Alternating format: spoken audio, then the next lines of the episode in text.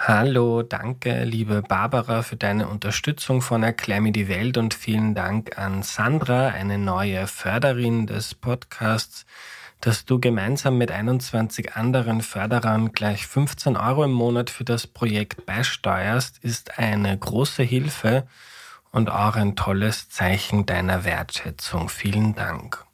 Zu Beginn der Hinweis, wir haben einen Discord-Channel gestartet, in dem ihr euch mit anderen HörerInnen von Erklär mir die Welt über den Podcast und die Welt unterhalten könnt.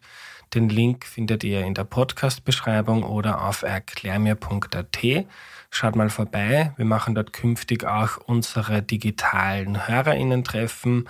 Also wer Discord noch nicht kennt, es lohnt sich für Erklär mir die Welt-Fans, sich das Ganze mal anzuschauen, ist super easy.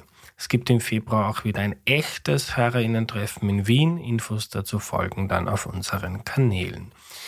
Übrigens, die zweite Staffel Sonne und Stahl ist am Laufen. Ich habe ja die erste Folge über meinen Ersatzproduktetest hier in Erklär mir die Welt reingeladen. Für alle weiteren Folgen müsst ihr Sonne und Stahl abonnieren.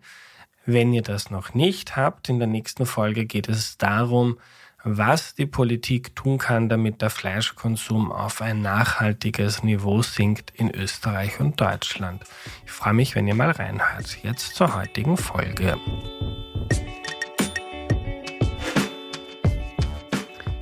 Hallo, ich bin der Andreas und das ist Erklär mir die Welt, der Podcast, mit dem du die Welt jede Woche ein bisschen besser verstehen sollst. Heute geht es darum, wie man denn eine Buchhandlung eröffnet und führt.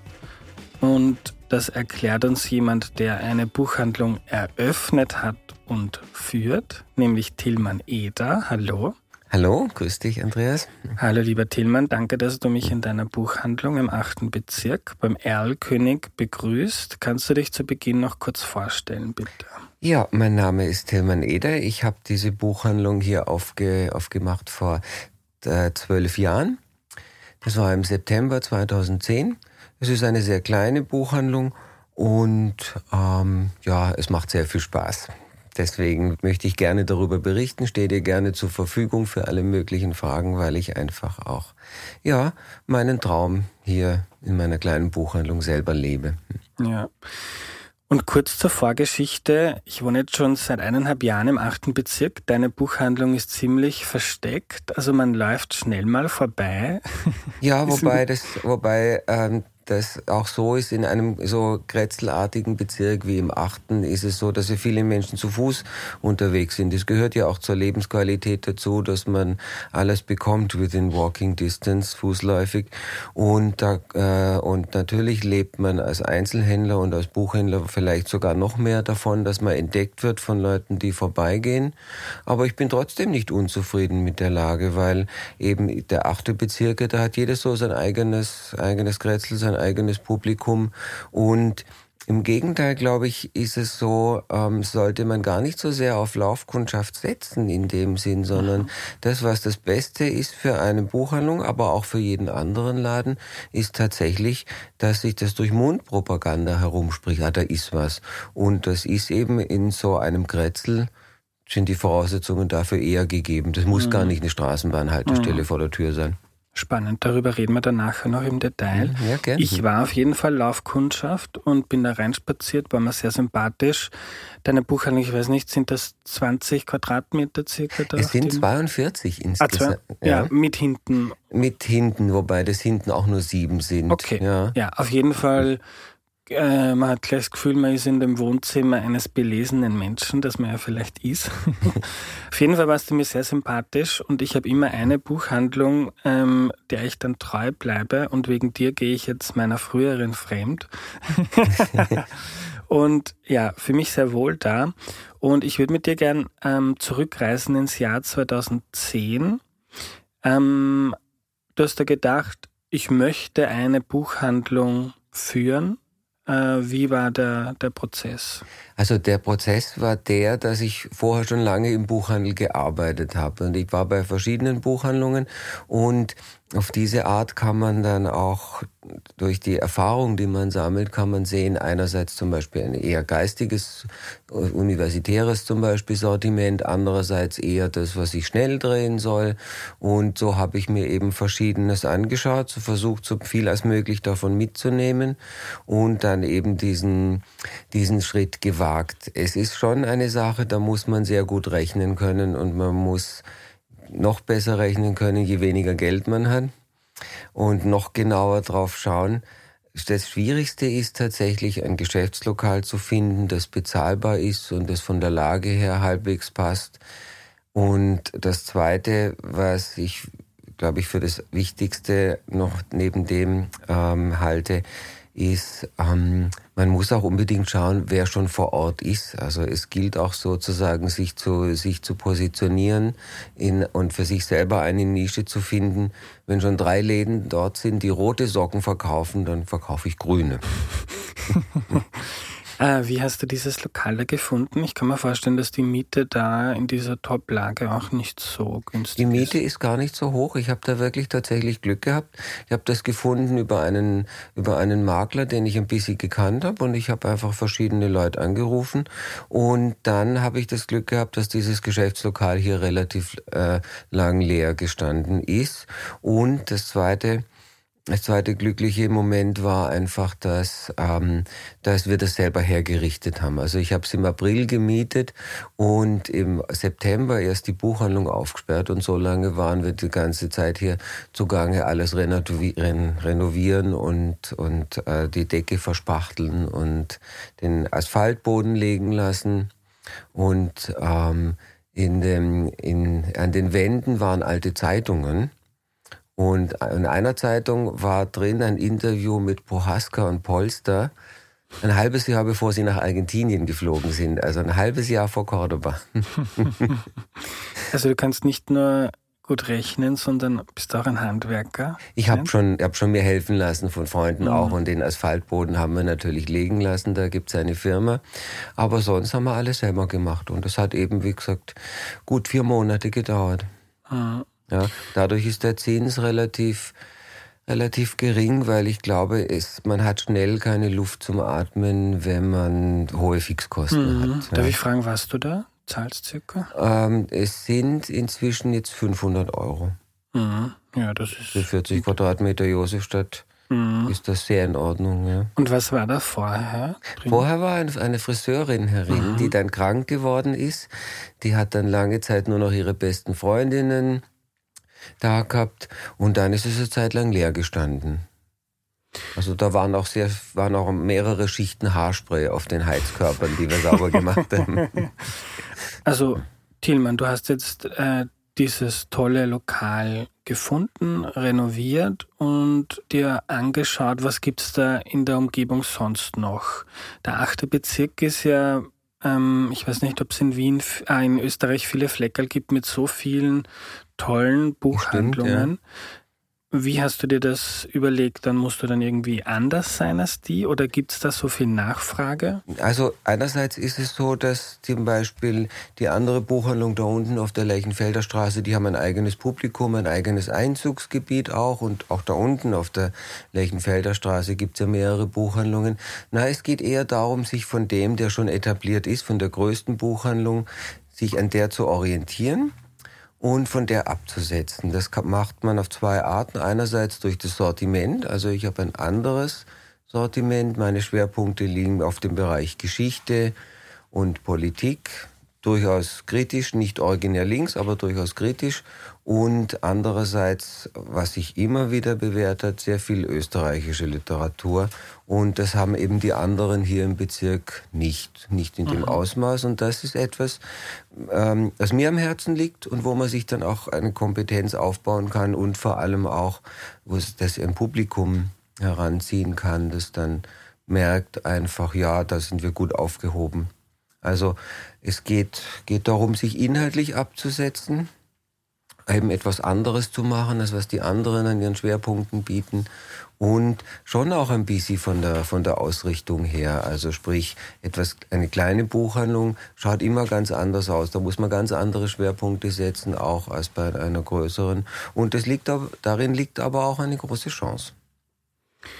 Ähm, also du hast ein Lokal, du hast eine inhaltliche Idee. Wie füllt sich so eine Buchhandlung dann mit Büchern? Wie geht das? Da kommen die Verlagsvertreter, und die beauftragt sind von den, von den Verlagen und die, die bitte ich dann, mir Bücher zu schicken, die ich mir auswähle und wenn ich recht freundlich drum bitte, bekomme ich auch besonders auch etwas günstigere Konditionen für die erste Ausstattung.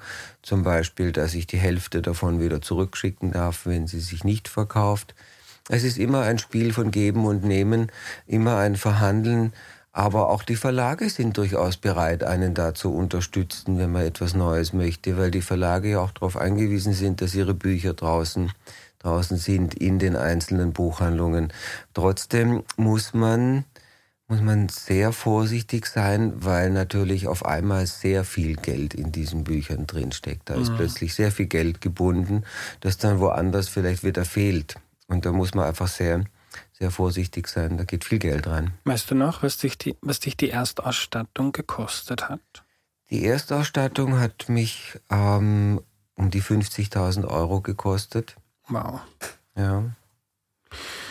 Äh, und ist das Modell immer so, dass man ähm, ein, dass du ein Buch kaufst auf dein Risiko oder ähm, ich habe das auch mitbekommen, dass es oft auch so ist, dass, ähm, also zum zumindest bei meinem Buch war es so, ähm, da sind mir die Bücher in den Handel gegangen und wenn sie dann nicht verkauft wurden, dann sind sie zurück an den Verlag gegangen. Da hatte dann der einzelne Händler, soweit ich das verstanden habe, kein Risiko damit. Ja, der Händler hat schon ein Risiko. Ähm, es gibt verschiedene Formen. Es gibt ähm, zum Beispiel, wenn wir jetzt, wenn du ein Buch geschrieben hast, wir machen eine Buchpräsentation und du, du sagst zu mir, du, ich weiß nicht, ob da 30 oder 100 Leute kommen, dann sage ich, na gut, dann machen wir so, ich bestelle mal, ich bestelle mal 100 Bücher, dass theoretisch jeder, der kommen könnte, auch eins kriegt. Ja? Und dann rufe ich beim Verlag an und sage, ich weiß nicht, wie viele Leute da kommen schickt mir 100 Bücher unter der Bedingung, dass ich auch 70 davon zurückschicken darf, wenn nur 30 Bücher verkauft werden.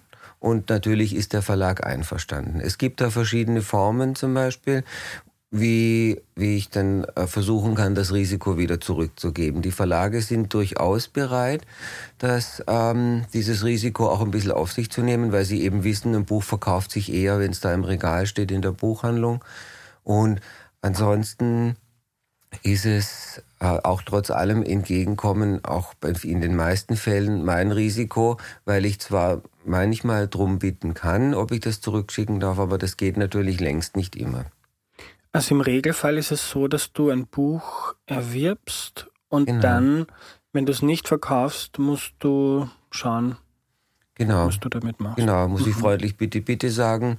Und das funktioniert zum Beispiel dann, wenn ein Verlagsvertreter kommt und zu mir sagt, da erscheint jetzt im März ein super, ein toller, wunderbarer Krimi, der ist so großartig und da würde ich dir empfehlen, kauf gleich fünf. Und ich sag, na ja, das hast du aber vor einem Jahr auch schon gesagt und das war so ein großer Schmarrn. Und dann kann ich sagen, ich gebe zwei zurück wenn ich fünf bestelle oder wenn ich fünf bestelle, darf ich bitte, bitte zwei zurückgeben mhm. von dem Schmarrn vom letzten Jahr. äh, und wie funktioniert bei dir die Auswahl der Bücher? Also einmal kommen Vertreter von dem Verlag und genau. zeigen dir, was es Neues gibt. Genau, und die schicken vorab schon die neuen Kataloge, das heißt, da kann ich mich dann vorab informieren. Und natürlich muss man ein Gespür entwickeln für das Publikum, was man lesen, was man was die lesen wollen, was man selber auch lesen will, weil es ist ja auch so, dass die Bücher, die man selber gelesen hat, die kann man dann viel besser empfehlen, auch wenn man dann im Kopf hat, ah ja, das könnte ich jetzt dem Herrn Nowak zum Beispiel zeigen, der steht auf Krimis in Schottland oder ähnliches. Und, ähm, und auf, auf diese Art treffe ich eine Vorauswahl. Es ist natürlich immer noch viel Versuch und Irrtum. Es gibt viele Autoren oder auch viele einzelne Bücher, die ich sehr gemocht habe aber ich konnte sie nicht verkaufen, das hat keinen interessiert. Und zu wie, also wie viele Bücher, die da stehen, hast du dann persönlich gelesen? Ui, das kann man jetzt, jetzt nicht, nicht so sagen. Ähm, also ich, ich lese zwei oder drei Bücher in der Woche und dann gibt es noch die Technik, eigentlich eher eine Unsitte des Querlesens. Es gibt viele Bücher, da muss ich halt einmal hineinschauen und herausfinden, wie das geschrieben ist, in welche Richtung der Plot geht oder um was es geht. Und das ähm, kann man nicht als Lesen bezeichnen. Andererseits aber es ist mir auf diese Art schon so manches wirklich gute Buch begegnet, was ich sonst nicht auf der Rechnung gehabt hätte. Also es gibt zum Beispiel die neue Donna Leon, da muss ich nicht hineinschauen, die hat ihre Fans das kaufen, die das kaufen. Aber zum Beispiel, wenn, äh, wenn jetzt ein, ein Krimi kommt, dann denke ich mir, aha, das ist aber interessant, das könnte was sein. Und, ähm, und wenn der dann gut ist oder wenn ich ihn gut finde, dann kann ich ihn auch empfehlen. Und man kommt ja auch deswegen in eine kleine Buchhandlung, weil man sich gerne etwas empfehlen lassen möchte, weil die gleichen Bücher kann man ja überall kaufen. Aber in den kleinen Buchhandlungen ist man dann eher, ähm, eher hat man eher Chancen, etwas zu finden, was nicht überall stapelweise aufliegt. Und das ist ja auch gerade meine Stärke. Mhm. Ja. Und also da kommen mal die Verlagsvertreter. Ansonsten, ähm, was hast du für Quellen, um an Bücher zu kommen? Hast du da Newsletter oder Magazine oder Social Media? Hm, das funktioniert eigentlich alles über die, über die Verlage, die alle Aha. diese Kanäle bespielen natürlich. Aber die Verlage schicken sehr oft auch Mail- äh, Aussendungen aus oder über sonstige Social Media, weil es immer wieder auch Titel gibt, die sie die kurzfristig erscheinen. Und da ist zum Beispiel die Vorlaufzeit, ähm, einen, ein Verlagsprogramm zu drucken und das zweimal im Jahr, das ist dann einfach zu lang. Und oft kriegt man dann auch mit Mail oder anderen Medien eine Verständigung. In drei Wochen erscheint ein neues Kochbuch mit äh, Rezepten von Schauspielern aus der Josefstadt zum Beispiel. Und das ist dann schon interessant. Mhm. Und ich habe mir überlegt, ähm, ein Buch im Eigenverlag herauszugeben, ja. also online, ähm, weil man ja, zum Beispiel mein Buch hat gekostet 22 Euro. Als Autor kriegt man davon ein bisschen weniger als 2 Euro. Äh, also die Arbeitszeit, die man in ein Buch hineinsteckt, kann man als Autor, als Autorin hm. kaum je hereinholen. Ähm, das hat auch niemand gesagt, dass ja. man damit Geld, ja. Geld macht. Äh, ja. Und wenn man es jetzt im Eigenverlag macht, dann kann man potenziell mehr verdienen. Würde ich da, ist Gibt es auch Leute, die zu dir kommen und sagen, möchtest du so ein Buch bei dir präsentieren? Das gibt es sehr oft, ja. Mhm. Und zwar deswegen eben, weil diese Leute, die entweder im Eigenverlag veröffentlichen oder in diesen anderen Verlagen, die durchaus ein zwielichtiges Geschäftsmodell, die Geld dafür nehmen, dass, dass sie das Buch drucken, sonst aber überhaupt nichts dafür tun. Ähm, diese Autoren kommen natürlich zu mir, weil die natürlich darauf angewiesen sind, dass das Buch wenigstens irgendwo, irgendwo präsent ist. Und wenn man, und viele, mit den Eigenverlagen ist es auch oft das Problem, wenn man dann in eine Buchhandlung geht, dann tippt der Buchhändler das in den Computer ein, der findet das nicht einmal. Und wenn man jetzt von Freunden gefragt wird, du, wo kriege ich denn dein Buch? Dann hätten die halt gern jemanden, dass sie sagen können, du, geh zum Erlkönig, ich weiß, der hat letzte Woche noch drei gehabt, wenn du mir zum Beispiel fünf vorbeigebracht mhm. hättest. Das passiert sehr oft. Das ist für mich aber durchaus auch interessant, weil, wie gesagt, es ist interessant, Bücher zu haben, die man nicht überall bekommt, weil die gleichen Sachen kann man eh überall be bekommen. Und so auf diese Art bekomme ich ein wenig Salz in, in die Suppe. Also sprich, es wird das Sortiment ein bisschen mhm. abgerundet.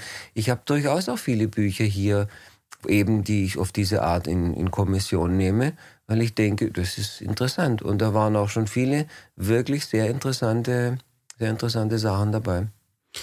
Ähm, wie funktioniert das finanziell? Äh, wie viel, um wie viel kaufst du ein Buch und um wie viel verkaufst du es dann? Was ist da dazwischen? Also es ist so, es gibt ja den Ladenpreis. Das heißt, es gibt keine Spanne in dem Sinn, wie auf jede Art von sonstigen Waren, auf Pullovern oder so weiter ähm, sondern es wird eine Art, es gibt eine Art Rabatt vom Ladenpreis und der ist eben dann unterschiedlich, je nachdem, was für ein Verlag das ist, wie, wie bereit der ist da so kooperieren große, kleine Verlage und so weiter. Es gibt natürlich auch große Buchhandlungen, die viel, viel mehr Rabatt fordern und natürlich auch bekommen von den Verlagen. Und ähm, vom Ladenpreis ähm, bleibt ungefähr eine, eine, eine, eine Rabattmarge von so zwischen 30 und 40 Prozent bei mir. Aha. Ja. Das wären jetzt bei 20 Euro 6 bis 8 ja. Euro, mhm. die dann bei dir bleiben. 6 bis 7, irgendwas dazwischen, mhm. ja. Ähm, und es gibt ja die Buchpreisbindung genau. in Österreich. Wie ja. funktioniert die?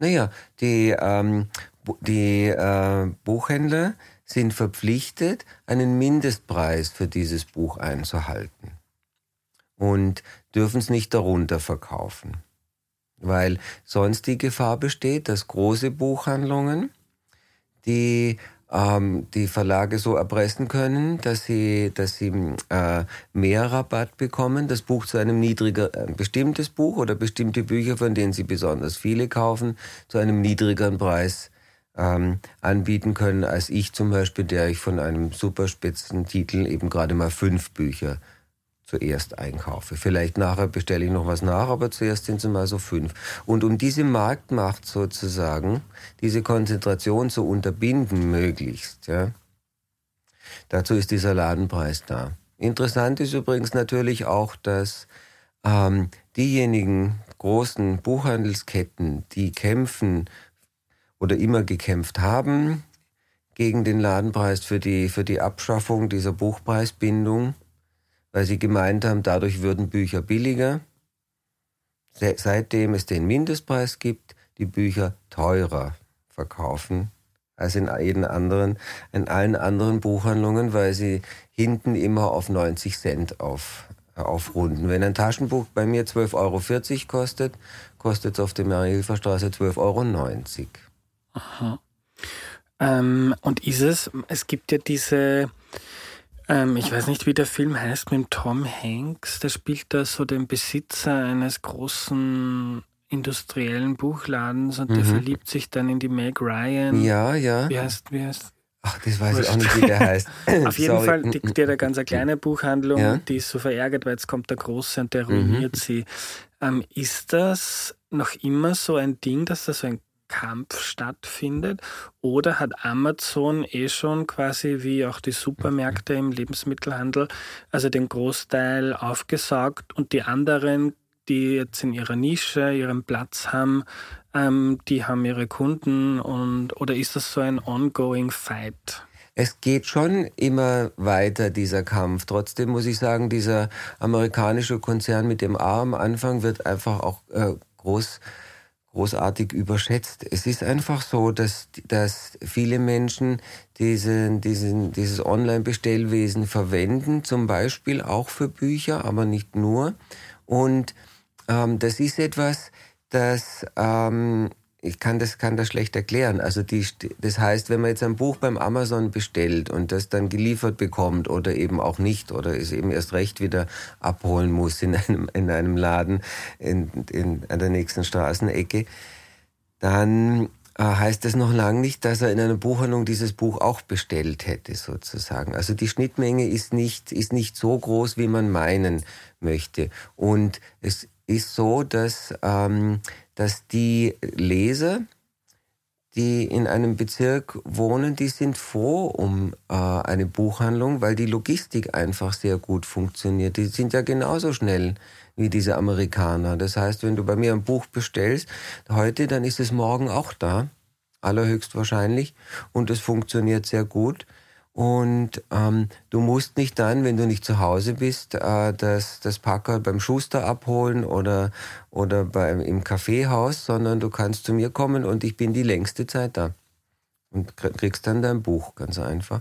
Und es funktioniert genauso gut wie sonstige Lieferservice. Und das ist etwas, was gerade in solchen Bezirken wie auch Josefstadt oder sonst in anderen kleinen äh, Innergürtelbezirken in Wien auch zur Lebensqualität gehört, dass man eben alles, alles bekommt. Und deswegen ist dieser Amazon einfach, einfach sehr überschätzt auch. Also das, was der wegnimmt, das, was der auf sich, äh, auf sich vereinigt, das, was der abzieht, das ist nicht eins zu eins das, was dem Einzelhandel mhm. fehlt.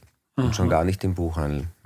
Ich habe im Vorfeld auch ähm, einige Fragen von HörerInnen bekommen. Der Christian möchte von dir wissen, wenn er beim Buchhandler ums Eck ein Buch bestellt, ähm, dass der ansonsten an niemanden verkauft, dass er erst selber bestellen muss. Ähm, natürlich bekommt der dann die Marge, aber zahlt sich das aus, wenn man den ganzen Aufwand mit einrechnet? Ja, das zahlt ja. sich aus. Das zahlt sich aus auf jeden Fall, weil es ist meine Aufgabe dann zu schauen, wo ich das Buch günstig und schnell herbekomme. Und da gibt es äh, inzwischen sehr viele Buchvertriebe, wo ich im Computer online nachschauen kann. Die haben das lagernd und dann kann ich ihm sagen, morgen um halb eins ist das Buch da. Und ähm, das mache ich natürlich jeden Tag, mache ich jeden Tag sowieso. Ich bekomme jeden Tag viele Lieferungen und ich glaube, das ist auch mit das Wichtigste, dass, dass dieses Bestellwesen gut funktioniert. Eben wie du gesagt hast, diese Online-Riesenkonzerne, dann muss das eben im Kleinteiligen auch funktionieren und es funktioniert sehr gut. Mhm. Wie viele Bücher verkaufst du circa im Monat? Das kann ich ganz schwer, ganz schwer schätzen, weil es natürlich auch große Schwankungen gibt. Aber wenn man jetzt annimmt, dass im Monat 25 verkaufsoffene Tage hat und ich verkaufe, sagen wir mal, 60 Bücher am Tag, dann sind wir ungefähr bei 1500, wenn ich es richtig im Kopf gerechnet habe. Und ist das, also was ist die Menge an Büchern, die du verkaufen musst, damit sich das ausgeht? Ist das bei dir ähm, locker? Hast du ein so großes Stammpublikum, ähm, dass du dir da keine Sorgen machen musst? Oder? Also Sorgen machen muss man sich eigentlich ganze Zeit. Das ist, es ist jedes Mal spannend, ob es sich am Ende des Monats ausgeht, weil es einfach so viele Faktoren sind. Die ganze, man muss noch immer die Umsatzsteuer wegrechnen. Die Fixkosten sind ja etwas, was nicht vom, was man vom Umsatz aus finanziert, aber das muss man auch erstmal äh, ausrechnen, genau wie viel, man, wie viel Spanne man war, wie viel Anteil man an den Büchern verdient hat wirklich. Und das ist viel Rechnerei und das ist jedes Mal sehr, sehr spannend. Und vor allem ist es auch so, dass, ähm, dass äh, das sehr schwankend ist natürlich. Also es gibt Monate, da ist fast nichts los. Bei Monat, manche Monate sind sehr gut, überraschenderweise auch. Und das ist jedes Mal, jedes Mal neu und spannend. Also es ist so, dass es sich insgesamt ausgeht. Aber dann ist natürlich die Frage, dann ist natürlich die Frage, was habe ich davon? Mhm. Ja, also ich muss sagen, ich, die Buchhandlung gibt es jetzt seit zwölf Jahren und ich verdiene jetzt immer noch ein bisschen nur ein wenig mehr als die Hälfte von dem, was ich verdient habe, wie ich angestellt war vor zwölf Jahren. Mhm. Also es ist schon so, dass man auch eine große Duldsamkeit mitbringen, mitbringen muss. Nicht nur am Anfang eine lange Durchstrecke, das ist klar, bis sich eben das Publikum gefunden hat, sondern man muss ehrlich sagen, reich wird man nicht damit, sondern es ist teilweise schon etwas, schon etwas prekär, wenn, wenn ähm, ich fürchte mich vor der Stromrechnung, wie jeder andere Mensch auch, aber es wird manchmal auch etwas eng. Mhm. Also man muss viel Duldsamkeit mitbringen. Und das ist jedes Monat spannend. Aber ich schließe daraus, dass du das dann heiß liebst, weil wenn du die Hälfte, fast die Hälfte weniger verdienst und noch das unternehmerische Risiko hast, das du als Angestellter nicht hattest, dann wird dir das Spaß machen. Ja, das macht, sehr, das macht Spaß.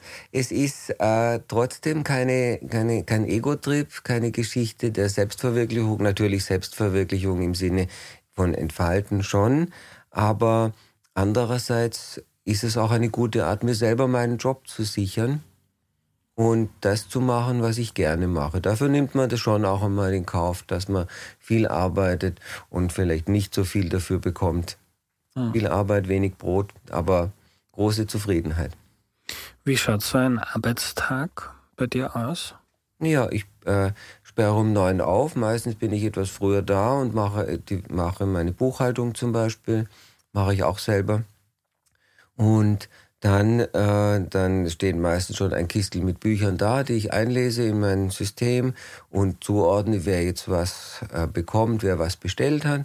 Und dann mache ich mir, äh, dann mache ich mich dran, die Regale zu ordnen. Das heißt also, ich räume entweder Bücher, die gekommen sind, so auf, dass es alles mal wieder neu ausschaut. Und ansonsten bin ich damit beschäftigt, ähm, Bestellungen zu machen oder eben diese Vertretertermine vorzubereiten und ähm, mich darum zu kümmern, dass, ähm, dass alle bestellten Bücher auch, bekommen, auch kommen. Jeder, der ein Buch bestellt hat, das auch, in, das auch bald bekommt. Und dann gehe ich dazu über, meine, meine Rechnungen zu zahlen, wenn noch Zeit ist. Und dann ist es so, dass ich mich darauf freue, mich mit Kunden zu verplaudern. Das ist ja auch so, dass, äh, dass äh, ich das gerne mag, mit Leuten zu reden, die hereinkommen. Und über Bücher zu reden ist ja mit das Schönste, Schönste, was es gibt. Oft habe ich dann am, also ab und zu habe ich dann am Abend noch eine Veranstaltung auswärts, wenn eine Buchpräsentation stattfindet zum Beispiel und der Verlag mich gebeten hat, ich möge doch dort sein und Bücher zu verkaufen, was, was manchmal sehr lang dauert, manchmal erfolgreich ist, manchmal nicht, aber immer interessant. Also es kann auch sein, dass ich manchmal am Abend erst um, erst um neun, halb zehn wieder da bin und dann erst gehe ich zu Hause, aber es ist immer interessant. Und es ist natürlich schon was anderes, wenn man das für sich selber macht. Ja. Mir geht's, also ich bin auch großteils selbstständig. Ähm, für mich ist das manchmal ein bisschen ein einsamer Job. Wie ist das bei dir? Weil du machst das alles alleine, aber es kommt halt auch ständig jemand rein. ja, Gott sei Dank, Gott sei Dank. Ja, also früher, wie, wie ich noch angestellt war, ähm, habe ich, wenn jemand hereingekommen ist, habe ich mir gedacht, ah, da kommt jemand, der kauft mir vielleicht ein Buch ab. Und jetzt, wo ich es viel nötiger hätte, denke ich mir, ach, da kommt jemand, da habe ich jemand zum Reden. und das ist schon die Gefahr, die du da benennst, die, die, gibt es schon. Also man muss schon aufpassen, dass man nicht um sich selber kreist. Ähm, aber ich habe genug Abwechslung. Es kommen genug Leute herein. Und vor allem, es ist ja so, das Buchhandelspublikum, das sind ja auch alles Leute, mit denen man reden möchte. Und das gerne.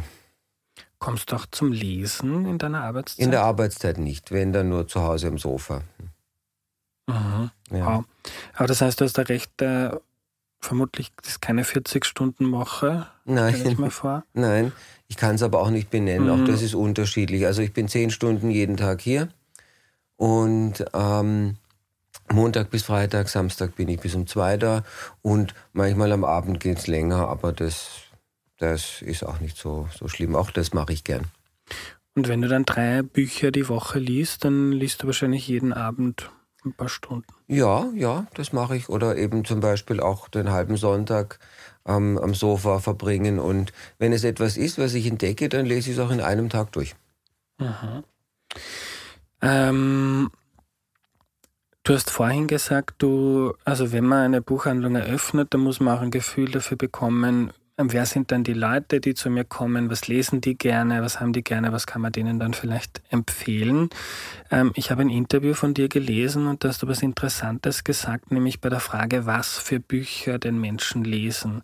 Also wenn ich da jetzt reinkomme und ich schaue herum, nach welchen Kriterien lesen im Durchschnitt Menschen Bücher? Und du hast so gesagt, ähm, man liest, also jetzt bezogen auf Romane, Bücher von Menschen mit ähnlichen Lebensrealitäten, um zu schauen, was die so tun, so quasi zur psychologischen Selbstvergewisserung. Ich habe das extrem interessant gefunden. Ja, ich glaube, dass das eine große Motivation ist. Also man liest gern Bücher äh, von Menschen, die in, der, in einer ähnlichen Wirklichkeit äh, gefangen sind, sich damit herumschlagen oder in einer Wirklichkeit, in die man selber mal kommen könnte um zu sehen, wie sich die anderen damit tun. Und ähm, dazu gehört auch, dass, ähm, dass man gerne Bücher liest von österreichischen Autoren und Autorinnen. Das ähm, hört sich jetzt so banal an. Es ist aber so, dass es nicht nur sehr viele gute, gerade jüngere österreichische Autoren und Autorinnen gibt, sondern diese, dieser Bezug ist schon auch wichtig. Also es gibt auch, äh, es gibt auch immer wieder äh, Bezüge zu der Lebenswirklichkeit, zu der Realität da draußen. Und das liest man auch gerne. Das findet Interesse. Ja? Es ist interessant auch, dass man, dass man äh, zwar gerne Krimis liest, die die in Chicago und in New York spielen. Und dazwischen kommt nichts und dann kommen die Wien-Krimis. Ähm, wie ist das so? Weil es vermischt sich ja dann bei dir so ein bisschen ähm, Beruf und Hobby, wenn du ein, Le ein lesender Mensch bist. Ich habe mir immer gedacht, ich möchte nie also ich bin Berufsjournalist, bin gedacht, ich möchte nie Fußballjournalist werden, obwohl ich ein großer Fußballfan bin, weil wenn dann die interessanten Spiele sind, dann arbeite ich eigentlich äh, und dann irgendwie verliert es ein bisschen an, mhm. an Spaß. Ist das bei dir manchmal auch so, dass dann das Buchlesen so ja, nicht nur entspannend ist und irgendwie auch. Das gibt es schon auch. Das gibt es schon auch, muss ich auch ganz ehrlich zugeben. Es gibt auch schon Bücher, da habe ich überhaupt keine Lust reinzuschauen, aber irgendwie muss ich es dann doch, weil das natürlich dann die sind, nach denen ich gefragt werde. Und ähm, das ist manchmal wenig, wenig erhellend und wenig erfreuend, muss ich ganz ehrlich, ganz ehrlich sagen. Es gibt viele dumme oder auch Sachen, die mich nicht interessieren. Aber Trotzdem, trotzdem, ähm, das kann einem die Freude am Lesen nicht, nicht verderben und du wirst weiterhin auch gern Fußball schauen. Aber du, also man, man muss sich dann auch in so einer kleinen ähm, Spezialitätenbuchhandlung auch am Markt ausrichten, was die Leute wollen. Also du verkaufst auch Bücher, die du selber nicht magst. Den Luxus kann man sich nicht erlauben. Das stimmt natürlich, aber was heißt nicht mag? Es ist einfach so, dass ich jetzt nicht sagen kann, ich mag zum Beispiel die Donna Leon nicht. Ja? Ich halte sie für keine gute Schriftstellerin. Da gibt's viel bessere Krimis. Ja? Aber das heißt jetzt nicht, dass ich sie nicht mag. Und ich verkaufe sie natürlich auch gerne. Hm. Bei den verkauften Büchern, es gibt ja in der Mathematik so eine Regel, das Pareto-Prinzip, 80 Prozent mhm. der 20 äh, Prozent der Menge ist für 80 Prozent zum Beispiel vom Umsatz verantwortlich. Die Regel hält in ganz vielen Dingen, also zum Beispiel 20 Prozent der Filme sorgen für 80 Prozent des Umsatzes, so Daumen mal Pi. Mhm. Ist das bei dir da in der Buchhandlung auch so? Im Prinzip ja. Im Prinzip ja. Zuerst habe ich mir gedacht, wie du diese Frage formuliert hast, na, das stimmt überhaupt nicht. Aber im Prinzip muss ich dir schon zustimmen. Es ist nur so, dass sich auch diese Prozentzahlen immer wieder, immer wieder verschieben. Und ähm, es hängt natürlich auch davon ab, wie viel speziellere Bücher, von denen ich von vornherein schon weiß, die wird mir jetzt in einem halben Jahr keiner abkaufen, ähm, ich mir aufs Lager legen möchte. Einfach nur, weil ich denke, es ist wichtig, ein bisschen Salz in die Suppe zu bringen, ein bisschen das Sortiment abzurunden. Und das ist einmal mehr und einmal weniger, weil es auch so ist, dass ich natürlich mal mehr und mal weniger Geld flüssig habe, ganz einfach. Und es mir manchmal auch nicht leisten kann oder ich glaube es mir nicht leisten zu können. Und deswegen schwankt das sehr stark. Im Prinzip hast du recht. Ich würde aber für den Buchhandel generell sagen, dass vielleicht vielleicht es 10, eher 10 Prozent sind, die für die 100 Prozent des Umsatzes sorgen, weil es einfach 80 auch, meinst du, oder? Nein, nein. 10 Prozent der, der Titel sorgen für 80 Prozent des Umsatzes. So rum, mhm. ja, genau. Ja. Entschuldigung, jetzt, ja. ja. genau. Also die, die mhm. Zahl ist eher geringer. Was sind die Bücher, die sich bei dir zu den 10 Prozent gehören? Naja, einerseits eben wirklich sehr viel österreichische Literatur und das andere, um wieder auf die Frage zurückzukommen nach der Gängigkeit, es sind schon auch sehr viele Krimis dabei, weil sich Krimis auch gut verkaufen. Und äh, dieses Krimi-Genre hat sich ja sehr entwickelt. Es ist ja nicht mehr so, dass man darauf herabschaut, sondern es gibt auch sehr viele sehr gute Krimis. Und wenn man, bin eigentlich kein Krimileser, aber wenn man gute Krimis empfehlen kann, dann ist das etwas, was Kundenbindung schafft. Also wenn ich jemandem einen guten Krimi empfohlen habe, derjenige kommt gerne wieder, weil Krimis beliebt sind, aber gut müssen sie sein. Aha. Es gibt auf TikTok das Phänomen BookTok. Hast mhm. du davon schon? Davon habe ich schon ja. gehört, ja. Ähm, schaust du da drauf? Weil da, jetzt für die Leute, die kein TikTok haben, das ist ähm, Leserinnen oder Journalistinnen oder wer auch immer Influencer reden über Bücher und wenn das viral geht, dann sehen das eine Million Leute und plötzlich wird ein Buch von einer Autorin, die man eigentlich nicht kennt, ist dann ein Bestseller. Ja, also ich habe das ein einziges Mal mir angeschaut und ich finde dieses Phänomen sehr interessant, weil es ja so auch funktionieren soll. Bücher sind etwas, was man sich unter Freunden, Freundinnen empfiehlt. Ähm, und das macht man heutzutage eben digital.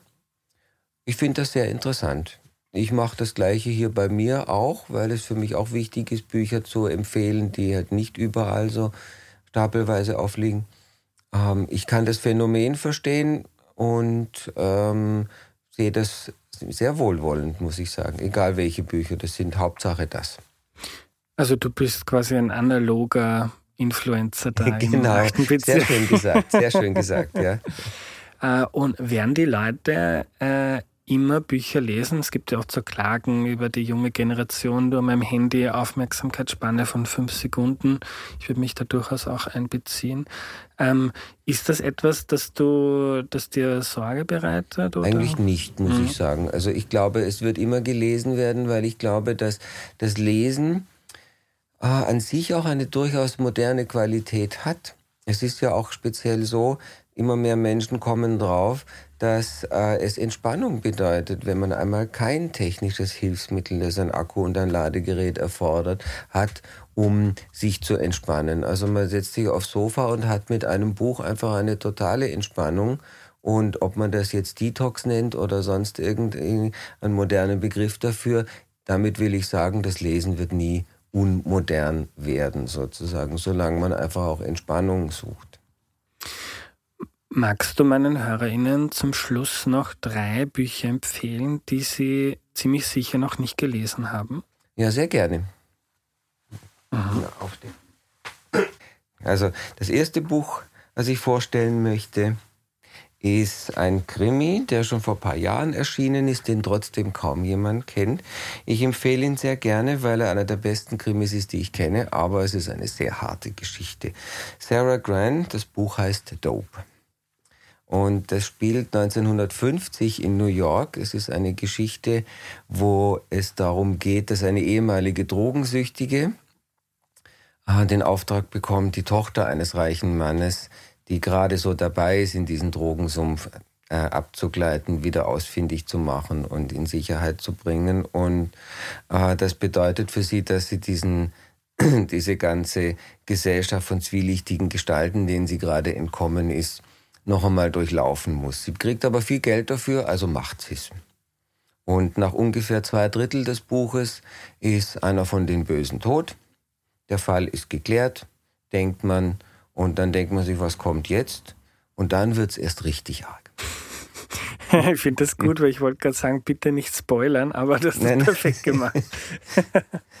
das zweite Buch, was ich vorstellen möchte, ist ein ganz kleiner, schmaler Roman von einer französischen Autorin, Sylvie Schenk heißt sie, hat diesen Roman aber auf Deutsch geschrieben, lebt seit vielen Jahren in, in Deutschland und dieser Roman trägt trotzdem den französischen Titel Roman d'amour. Eine äh, schmale Geschichte, die trotzdem sehr viel in sich trägt. Eine ähm, sehr französische Geschichte. Es geht um eine alternde Schriftstellerin, die seit Jahr, jetzt in den letzten Jahren schon keinen größeren Erfolg mehr hatte, die bekommt eines Tages die Nachricht, dass sie einen Literaturpreis bekommt, der gestiftet wird anlässlich der Eröffnung einer neuen Bibliothek in einer Kleinstadt irgendwo in der Provinz. Was natürlich furchtbar ist, weil sie dahin fahren muss und auch noch zur Eröffnung dieser Bibliothek, die die Sparkasse gestiftet hat, eine Rede halten. Aber gut, sie braucht das Geld, also fährt sie dahin. Und ähm, Sie trifft sich in der Hotellobby mit der geradezu impertinent jungen Bibliothekarin und die beiden keppeln sofort miteinander, weil sie sich überhaupt nicht verstehen. Und dann, wenn man denkt, man weiß, wohin diese Geschichte geht, dann kommt es am Ende immer noch ein klein bisschen anders. Auch sehr schön. Und das dritte Buch, das ich vorstellen möchte, das ist etwas, was nicht fehlen darf in einer Vorstellung, das ist nämlich das Buch was ich am allermeisten verkauft habe ich in dieser Buchhandlung, seit es sie gibt. Äh, Georges Bucay, komm, ich erzähle dir eine Geschichte. Und das Buch habe ich deswegen am meisten verkauft, weil jeder, der es gelesen hat, zurückkommt und es nochmal kauft zum Verschenken. Dieser Autor ist Psychologe in Argentinien und schreibt moderne Weisheitsgeschichten für große Kinder. Und diese Geschichten nehmen immer Bezug auf ähm, literarische oder sonst wie künstlerische Stoffe, Motive, Autoren etc. Und das sind Geschichten, die einen zum Nachdenken anregen, nicht einem das Nachdenken abnehmen, wie man das oft in so vielen auch sehr oberflächlichen psychologischen Büchern und auch Novellen und so hat, sondern das sind Geschichten, die zum Nachdenken anregen und äh, außerdem sehr charmant geschrieben. Danke für die tollen Empfehlungen. Ich werde mir die drei jetzt gleich kaufen und mal Probe lesen. Danke, Thielmann, für deine Zeit. Ich danke dir, Andreas, für die Gelegenheit, von mir zu sprechen. Was nehme ich mir mit? Viel. Ich fand das alles sehr faszinierend und es war das perfekte Beispiel einer Erklär mir die Welt Folge.